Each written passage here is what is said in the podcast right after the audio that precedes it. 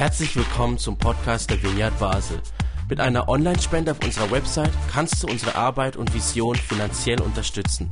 Vielen Dank fürs Mittagen und viel Spaß beim Zuhören.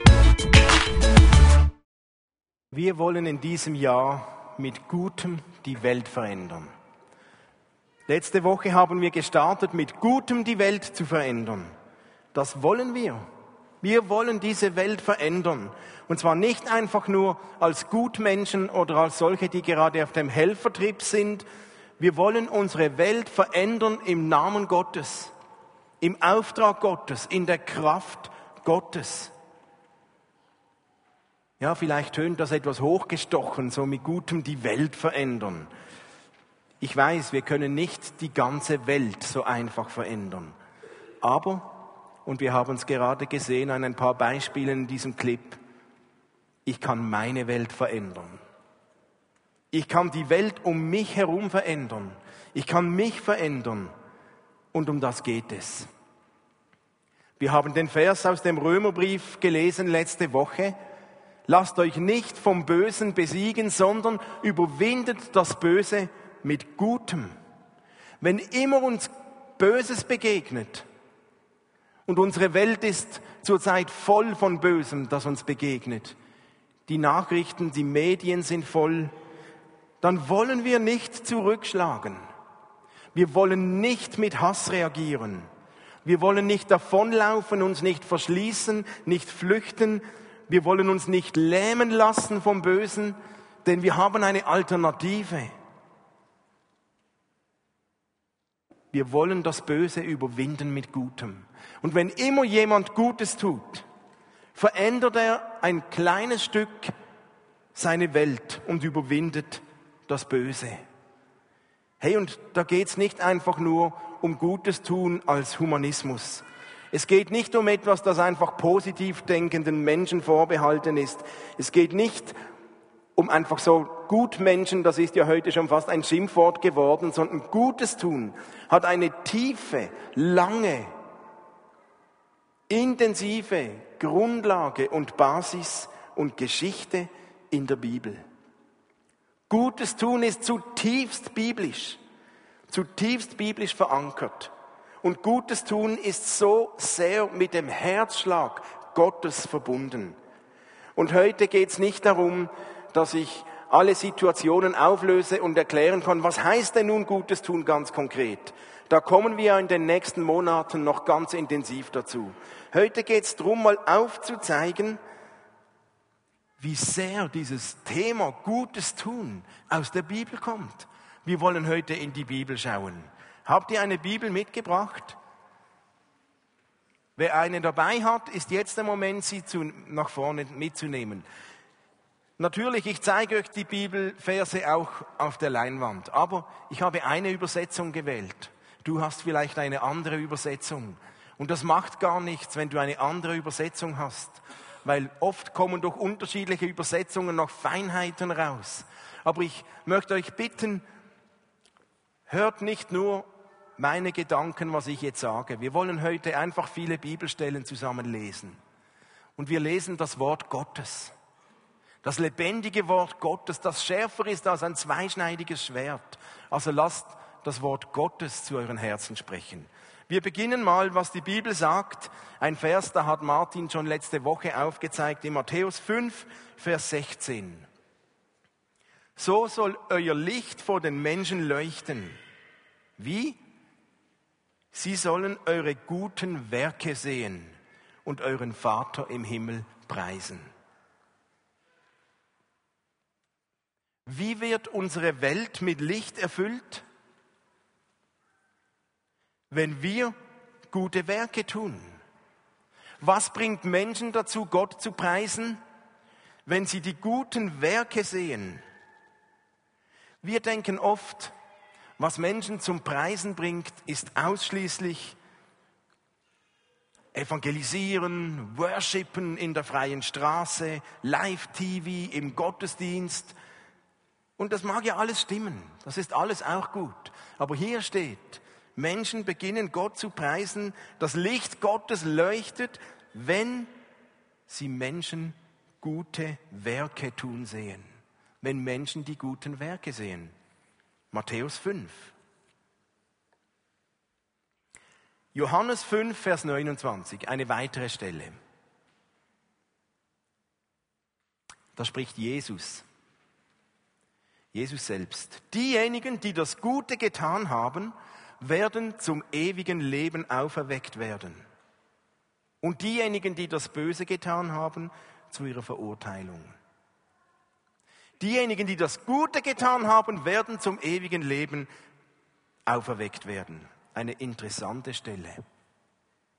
Da scheint es einen Zusammenhang zu geben mit guten Werken, Gutes tun und mit dem ewigen Leben.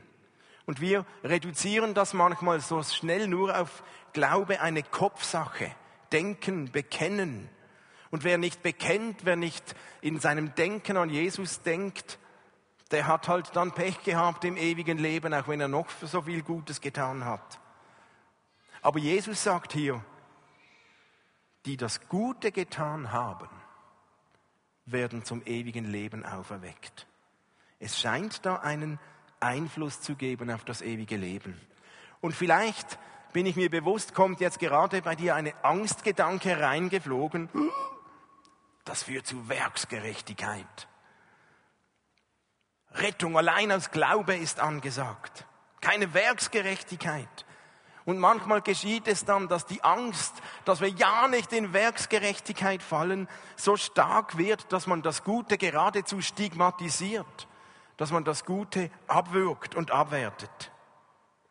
Ich sehe in der Bibel einen Glauben beschrieben, der ist wie eine Balance. Eine Balance zwischen auf der einen Seite Bekenntnis, Glaube an Jesus und auf der anderen Seite die Taten der Liebe. Und der Glaube muss beides beinhalten, eine Balance. Und wenn wir diese Balance verlassen und sagen, wirklich gläubig ist nur, wer entsprechend denkt, egal was er tut, ja, dann ist das nicht ganz falsch, weil das Bekenntnis dazugehört, aber ist nicht in der Balance. Jakobus sagt uns schon, der Glaube ohne Werke ist tot.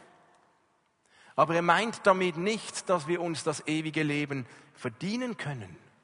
Er meint vielmehr, Werke des Glaubens sind ein Beweis des Glaubens. Werke sind nicht ein Mittel, um uns etwas zu verdienen, aber vielmehr der Beweis von Echtheit, Echtheit. Ein Gradmesser des Lebens, ein Gradmesser der Liebe. Und wer in der Nachfolge Jesus keine guten Taten hervorbringt, der muss sich fragen, ob seine Nachfolge wirklich echt ist. Wir verdienen uns mit Guten nicht einfach das ewige Leben. Aber wir zeigen damit, dass unser Glaube echt ist. Und ein Glaube, der nicht gute Werke hervorbringt, der hat ein Problem. Und wenn wir Gutes tun, tun wir das nicht mit der Motivation, ich verdiene mir jetzt vor Gott das ewige Leben. Wir tun das vielmehr mit dem Fokus, wir haben das Reich Gottes im Blick. Wir haben einen Auftrag. Gute Taten haben immer das Reich Gottes im Blick. Wenn immer ein Mensch Gutes tut, breitet sich das Reich Gottes aus, drängt sich das Böse zurück und wir überwinden das Böse mit Gutem. Gute Taten zeigen, wie und wo Gottes Reich lebt. Wir haben eine Berufung dazu,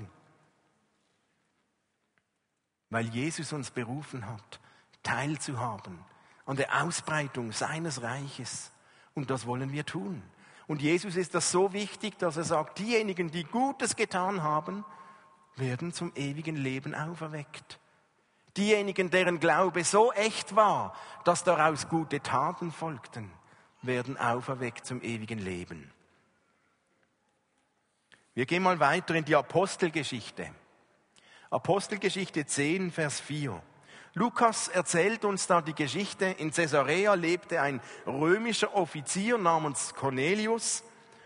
Es ist die Geschichte, wo Gott so Petrus und Cornelius beginnt, die Geschicke zu lenken, bis er sie zusammenbringt. Letztlich, damit das Evangelium zu den Heiden kam und nicht nur bei den Juden war. Also, Da war dieser Cornelius in Caesarea ein römischer Offizier, der kannte Gott nicht wirklich. Und eines Tages erschien ihm ein Engel, dem Cornelius. Er hatte eine Vision. Es war wie der Gegenpol zur Petrus-Vision, der sie zusammenführte. Und nun lesen wir, Cornelius sah den Engel, erschrocken starrte er den Engel an. Das verstehe ich. Was ist, Herr? Und der Engel antwortet, Gott hat deine Gebete gehört und gesehen, wie viel Gutes du den Armen tust, sagte der Engel. Er hatte die Vision, ein Engel erschien ihm. Er sagt, was ist? Was willst du? Wer bist du? Und Gott sagt, Gott hat deine Gebete gehört und hat gesehen, was du den Armen Gutes getan hast. Der Engel liefert die Begründung, warum er zu Cornelius spricht. Gott hat gesehen. Gott hat gesehen, was du getan hast, den Armen. Und es scheint, dass Gutes tun bei Gott etwas auslöst. Gott sieht das. Und Gott geht auf Gebete ein. Und er schickt hier einen Engel. Das finde ich interessant. Und wisst ihr, der Cornelius war kein Christ, der jeden Sonntag in der Kirche ist. Trotzdem hat er Gutes getan und Gott hat es gesehen und schickt einen Engel. Paulus, wir gehen einen Vers weiter, im Römerbrief Kapitel 2, Vers 10. Ewige Herrlichkeit jedoch und Ehre und Frieden werden die erhalten, die Gutes tun. Auch das gilt zuerst für Juden, dann aber auch für alle anderen Menschen. Wow. Hey, wer wünscht sich nicht Frieden, Ehre, ewige Herrlichkeit? Wir brauchen Frieden. Und wie bekommt man das laut Paulus? Werden die erhalten, die Gutes tun. Und der Nachsatz finde ich spannend, das ist nicht nur für die Juden, sondern für alle Menschen. Das gilt nicht nur für Christen, das gilt nicht nur für Fromme, nicht nur für Religiöse, für alle Menschen. Heißt, wer immer Gutes tut, ob fromm motiviert oder nicht, ob unbewusst oder bewusst, der investiert in Ehre und Frieden und Herrlichkeit. Was für eine Verheißung. Paulus sagt noch mehr im Brief an die Galater, Kapitel 5, Vers 6. Denn wenn jemand mit Christus verbunden ist, hat weder die Beschneidung noch das Unbeschnittenheit irgendeinen Wert. Das Einzige, was zählt, ist der Glaube, der durch die Liebe wirkt. Das Einzige, was zählt, der Glaube, der durch die Liebe wirkt, ist nichts anderes als eine Beschreibung Gutes tun. Und Paulus sagt uns, hey, es geht nicht mehr um Äußerlichkeiten, um Unterschiede, wir grenzen uns so schnell ab und Paulus sagt, hör doch auf, es geht nicht um, bist du beschnitten oder nicht? Bist du reformiert oder katholisch? Bist du charismatisch oder konservativ? Bist du liberal oder bodenständig? Bist du ICF oder Vineyard oder bist du FG oder Rijona oder das einzige, was für Gott zählt, ist der Glaube, der durch die Liebe wirkt. Das ist entscheidend für Gott und es ist eine Umschreibung für Gutes tun. Immer noch Paulus im Brief an die Epheser, Epheser 2, Vers 10. In Jesus Christus sind wir Gottes Meisterstück. Er hat uns geschaffen, dass wir gute Werke tun, gute Taten, die er für uns vorbereitet hat, damit wir sie in unserem Leben ausführen. Hey, du bist Gottes Meisterstück. Gott hat dich gewollt und es ist nicht irgendwo, ist ihm so die Hand ausgerutscht und okay, da können wir auch noch. Nein, du bist Gottes Meisterstück. Gott hat dich geschaffen, damit wir gute Werke tun, gute Taten, die er für uns vorbereitet hat. Es ist also nicht nur Gutes tun, einfach irgendeine Idee, weil uns gerade langweilig ist und wir nichts Besseres wissen dieses Jahr, als Gutes zu tun. Gutes tun hat etwas zu tun mit dem Sinn unseres Lebens, mit unserer Berufung. Gott hat uns nämlich dazu erschaffen, gute Werke zu tun, gute Taten zu tun. Und das tun wir nicht einfach nur, damit wir Geld verdienen oder es ein bisschen nett haben oder damit wir das Leben genießen können, sondern damit wir dem Auftrag Gottes nachkommen. Und Gott hat sogar investiert, dass wir das tun können. Er hat uns alles gegeben. Es heißt, er hat uns die Kraft des Guten gegeben. Er hat uns seinen Geist gegeben. Er hat uns Kreativität gegeben. Er hat sogar die guten Taten schon vorbereitet, dass wir in seinen Spuren laufen können. Wir sind Gottes Meisterstück, geschaffen, damit wir gute Werke tun. Und es geht noch weiter. 1. Thessalonicher Brief, Kapitel 5, Vers 15. Immer noch Paulus. Achtet darauf, dass niemand von euch Böses mit Bösem vergilt. Bemüht euch vielmehr bei jeder Gelegenheit, bei jeder Gelegenheit, einander und auch allen Menschen Gutes zu tun. Bei jeder Gelegenheit sollten wir einander Gutes tun. Ist das unser Motto? Leben wir so? Nicht nur, wenn wir uns gerade danach fühlen, bei jeder Gelegenheit. Unsere Welt, Menschen, die sich nicht an Gott orientieren, die schreien so schnell Böses mit Bösem. Wir müssen zurückschlagen. Terror wird mit Krieg beantwortet. Wir müssen Vergeltung haben. Wir werden zurückschlagen, Rache, vergelten. Andere sagen Rückzug, ich will nichts mehr zu tun haben. Wir müssen uns abgrenzen. Wir verschließen die Augen. Beides ist von Gott her gesehen ungesund. Unser Programm heißt, wenn uns Böses begegnet, reagieren wir nicht mit Bösem, sondern mit Gutem. Hey, wisst ihr was? Das ist extrem schwer manchmal. Das ist gar nicht nur so einfach. Manchmal gelingt uns das vielleicht besser, manchmal geht es schwerer. Aber wenn immer uns das gelingt, bauen wir Reich Gottes. Und Paulus sagt es uns, bemüht euch bei jeder Gelegenheit, Menschen Gutes zu tun.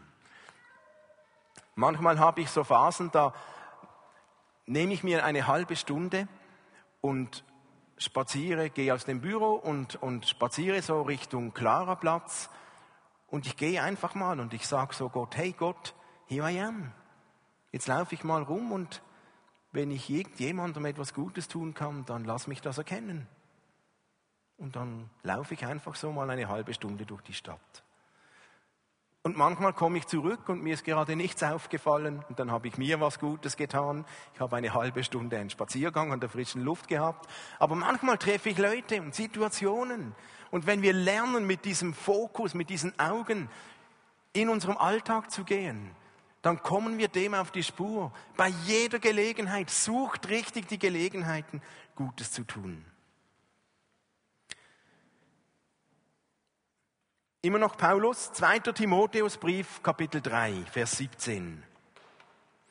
Mit der Schrift ist der Mensch, der Gott gehört und ihm dient, allen seinen Aufgaben gewachsen und zu jedem guten Werk gerüstet. Wie können wir lernen und wissen, was Gutes tun heißt? Wie wissen wir, woher die Kraft kommt? Von wo beziehen wir den Input zum Guten? Wo finden wir Vorbilder, was Gutes tun heißt? Wir finden sie in der Schrift.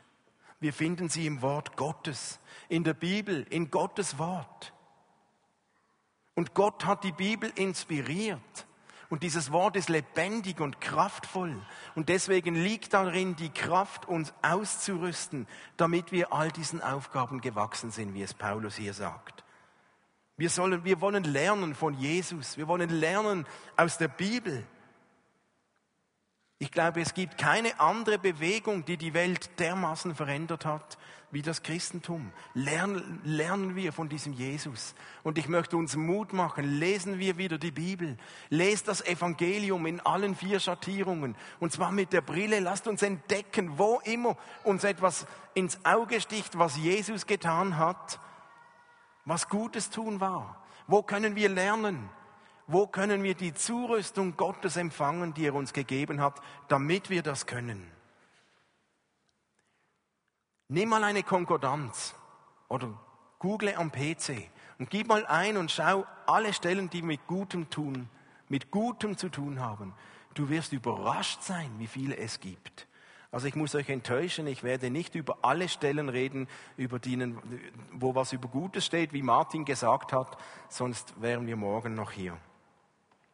Aber ein paar, noch eine. Titusbrief, der Brief von Paulus an Titus, Kapitel 3, Vers 8. Diese Botschaft ist absolut vertrauenswürdig und ich will, dass du, Titus, mit Nachdruck dafür eintrittst, damit alle, die zum Glauben an Gott gekommen sind, sich ernsthaft um gute Werke bemühen.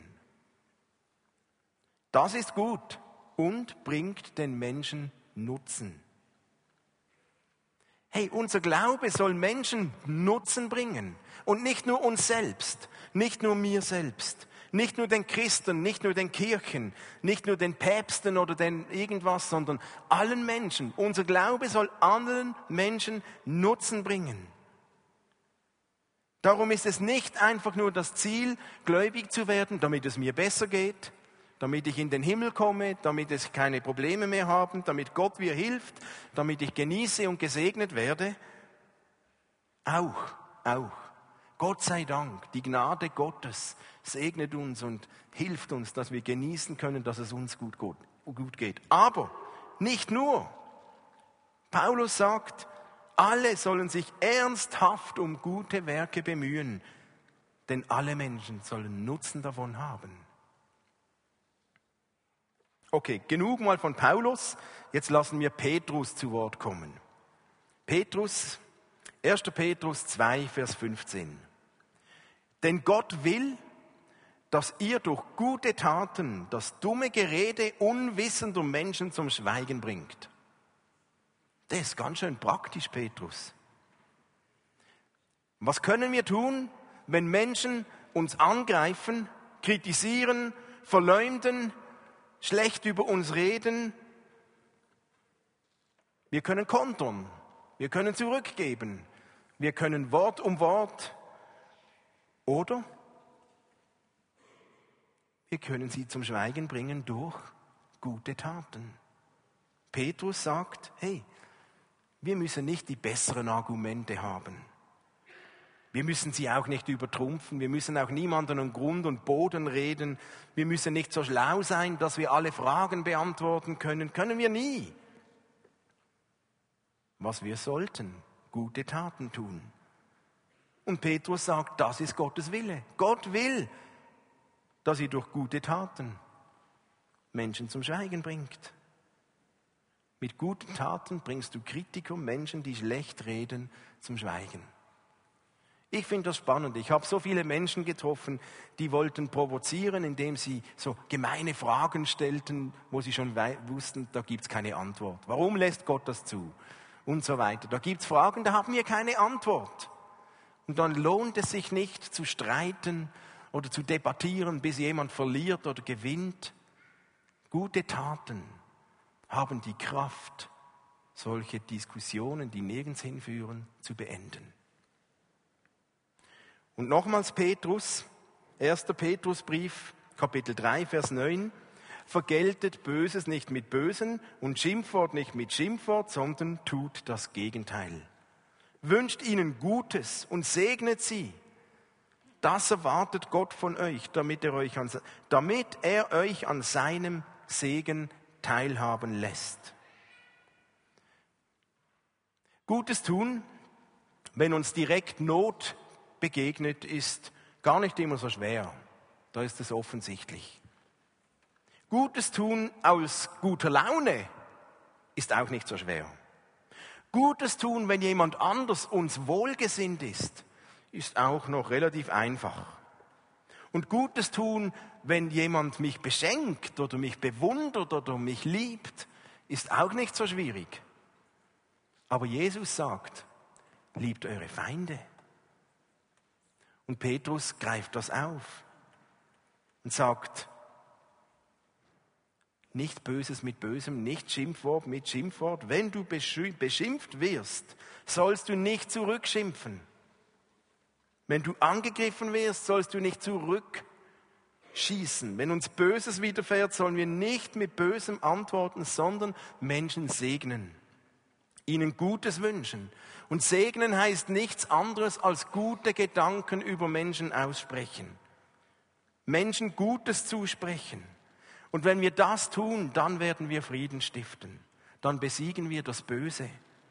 Dann, ver dann verändern wir ein Stück unsere Welt. Ich finde das teilweise äußerst schwierig. Mir fällt das nicht einfach. Ich finde das so herausfordernd. Wenn mir jemand was vorwirft, wenn mich jemand beschuldigt, wenn ich angegriffen werde, dass ich nicht kondere, dass ich nicht zurückschieße, dass ich nicht mich nur rechtfertige, sondern in den Modus zu kommen, zu segnen das ist schwierig. Das kann ich nicht von mir aus. Aber, wir haben es vorher gehört, Gott gibt uns seine Kraft. In seiner Kraft können wir das. Dazu brauche ich die Kraft Gottes in mir und die Kraft des Guten in mir. Aber die habe ich, die hast du, die haben wir. Und zwar vollkommen. Wir haben alles, was wir brauchen. Noch ein Gedanke, diesmal nicht von Petrus, sondern vom Apostel Johannes. Johannes, der hat einen Johannesbrief geschrieben, dritter Johannesbrief, Kapitel 1, der schreibt da an Gaius, lieber Gaius, lass dich aber nicht vom Bösen beeinflussen, sondern vom Guten. Denk daran, wer Gutes tut, ist Gottes Kind. Wer Böses tut, hat Gott nie gekannt. Ist auch noch herausfordernd. Johannes. Wer kann sich Kind Gottes nennen? Wer schöne Reden schwingt? Wer entsprechend denkt? Wer Gutes tut, sagt hier Johannes. Wer Gutes tut, ist Kind Gottes. Das erinnert mich an die Geschichte vom barmherzigen Samariter. Und die finde ich so herausfordernd. Das Vorbild, das Jesus beschrieben hat in der Geschichte vom barmherzigen Samariter, war nicht der Priester, nicht der Levit, sondern der Samariter. Und wisst ihr, die Samariter damals, das waren Leute, die haben nicht, das waren keine Ungläubigen. Das waren Leute, die haben falsch geglaubt. Die haben schon geglaubt, aber was Falsches. Das waren eben Samariter. Und der war das Vorbild. Und Jesus sagt, hey, das ist euer Nächster. Das hat mit Nächstenliebe zu tun. Das ist das Vorbild. Er hat richtig gehandelt, denn er hat Gutes getan. Und er nennt ihn Vorbild. Und Johannes nennt ihn Kind Gottes. Ein Samariter. Jemand, der falsch glaubt. Vielleicht ein Zeuge Jehovas heute. Ein Moslem. Ein Scientologe Wer Gutes tut, ist Gottes Kind, nicht wer nur Gutes denkt. Jesus will damit nicht sagen, es ist völlig egal, was du glaubst. Im Gegenteil, einmal mehr kommt er darauf und sagt, das Kennzeichen von wahrem Glauben ist das gute Taten folgen.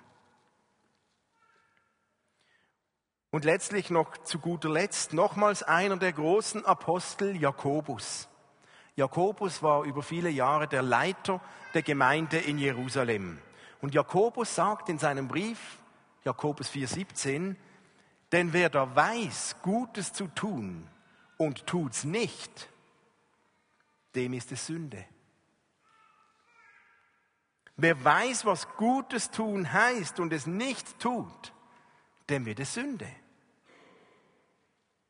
Jakobus geht so weit, dass er das Unterlassen von Gutes tun als Sünde bezeichnet.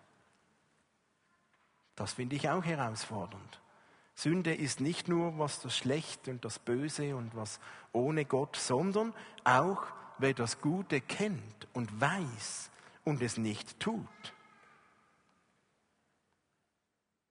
Wer Gutes tun unterlässt, der bewegt sich von Gott weg. Und unser Ziel ist, wir wollen eine Lebensrichtung einschlagen, die uns Gott näher bringt. Wer Gutes tun weisend unterlässt, lässt sich von Gott wegziehen. Da kommt eine Trennung hinein. Dem wird es zur Sünde. Das finde ich happig. Ihr seht, ich stoppe mal hier. Es gibt noch viele Stellen über das Gute in der Bibel. Die Frage kommt jetzt auf, ja, was heißt denn jetzt Gutes tun? Was heißt das jetzt konkret?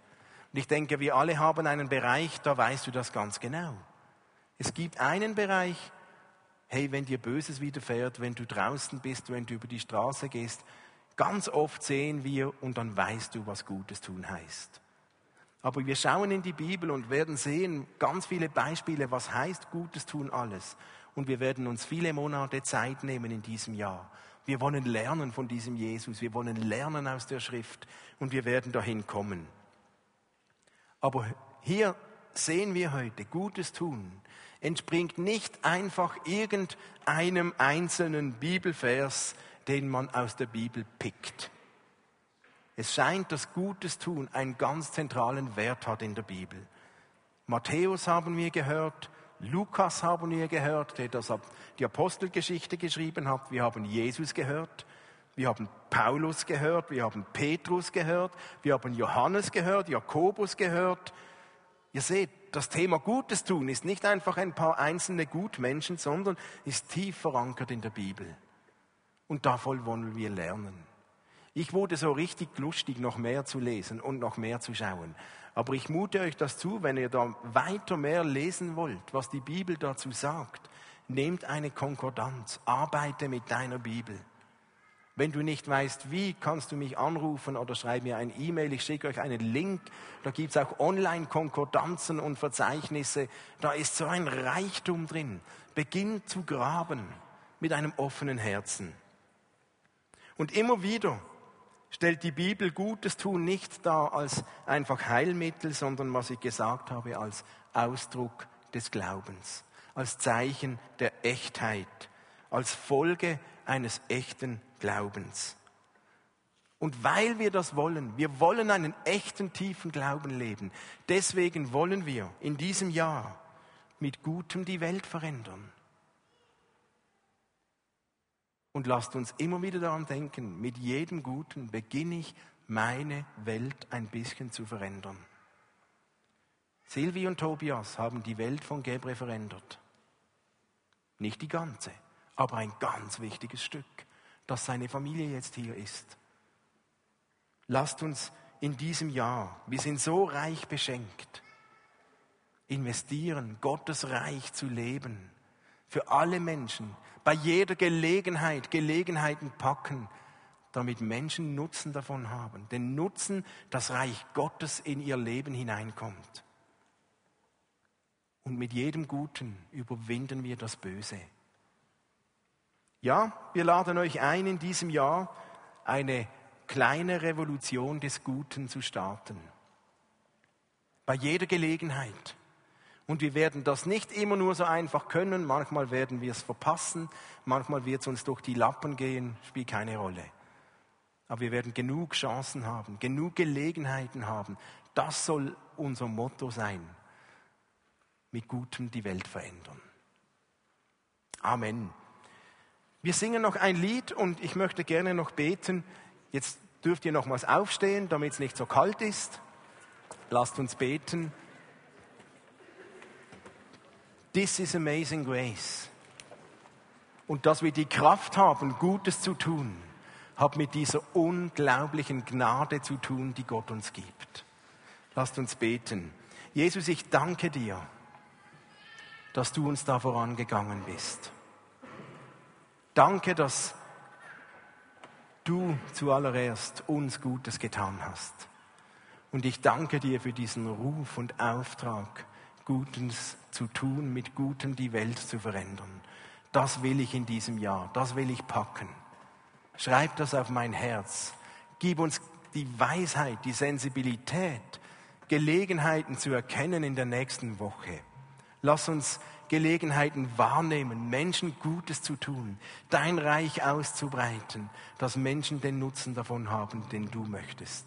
Ich lade dich ein, dass du uns die Kraft gibst, dass du uns das Feuer gibst, dass uns das unter den Nägeln brennt, dass wir nicht mehr anders können, als Gutes zu tun in deinem Namen. Danke für diese Berufung und danke für deine Hilfe damit.